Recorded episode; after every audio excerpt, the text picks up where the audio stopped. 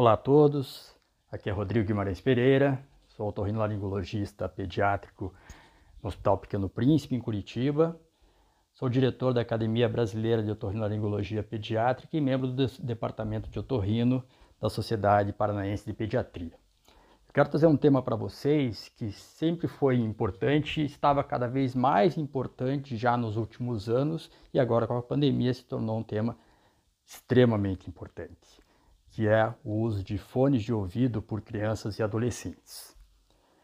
Logicamente, com o advento do isolamento social, com o advento das aulas online, com a manutenção de crianças em casa, o uso de equipamentos eletrônicos se tornou cada vez mais frequente, sendo hoje praticamente contínuo durante o dia.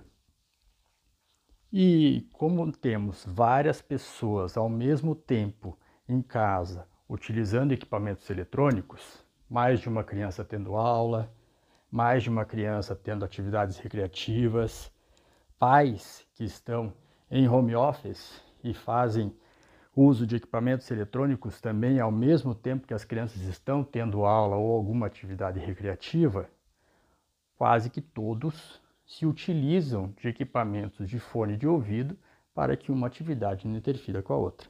Com isso, as crianças estão usando fone de ouvido durante um tempo muito prolongado. Qual o problema que nós temos com isso?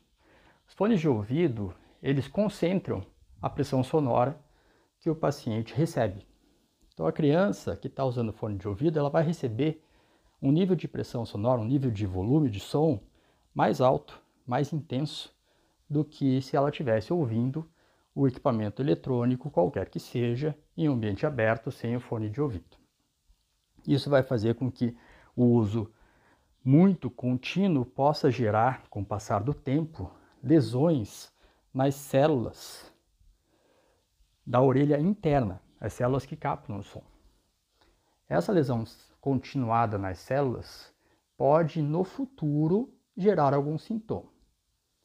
Como a maior alteração ocorre em células que são que captam o som mais agudo, som mais fino, é raro que a criança ou adolescente tenha no futuro queixa clara de perda de audição. Ele não reclama de não escutar. O sintoma mais comum que temos percebido nos nossos consultórios, principalmente em adolescentes, é o zumbido. O zumbido, o chiadinho que fica no, na orelha da pessoa continuamente é notado mais frequentemente quando nós temos um ambiente silencioso, ou seja, no final do dia, na hora de dormir, a gente sente aquele zumbidinho, aquele chiadinho, aquele apito na, na orelha. Esse é um questionamento que nós temos que fazer para os adolescentes, para as crianças mais velhas no nosso consultório. O que acontece é que os aparelhos de, de, de eletrônicos, aparelhos celulares ou os aparelhos de videogame mais modernos, os atuais, têm filtros de saída que impedem uma saída de um nível de pressão sonora muito intenso. Porém, esses filtros ocorrem a partir de 100 decibel. 100 decibéis ou 100 decibel é um volume extremamente alto e vai fazer com que o uso acima de duas horas por dia seja maléfico para o órgão auditivo. E as crianças estão usando muito mais do que duas horas por dia.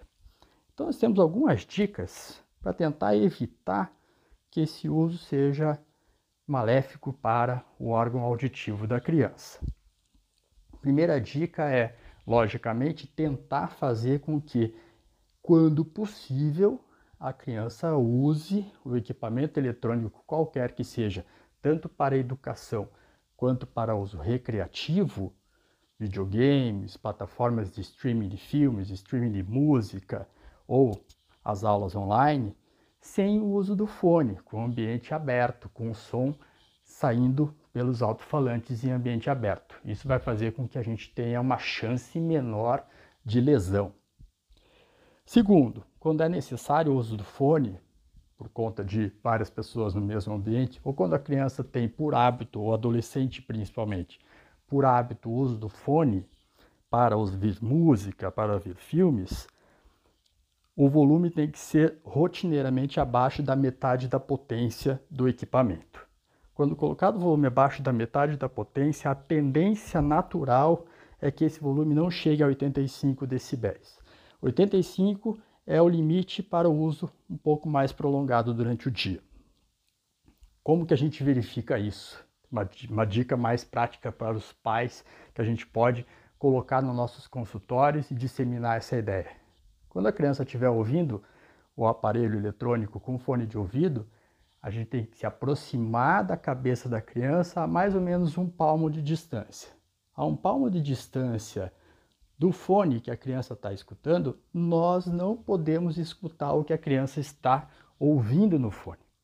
Se nós conseguimos escutar o que a criança está escutando no fone de ouvido, esse volume está muito alto. E esse volume alto vai gerar lesão. Qual a lesão? A lesão é lenta, prolongada, vai acontecer lá na frente. É raro que um fone de ouvido gere um som tão intenso que possa causar uma surdez súbita na criança e de uma hora para outra causar uma perda auditiva importante.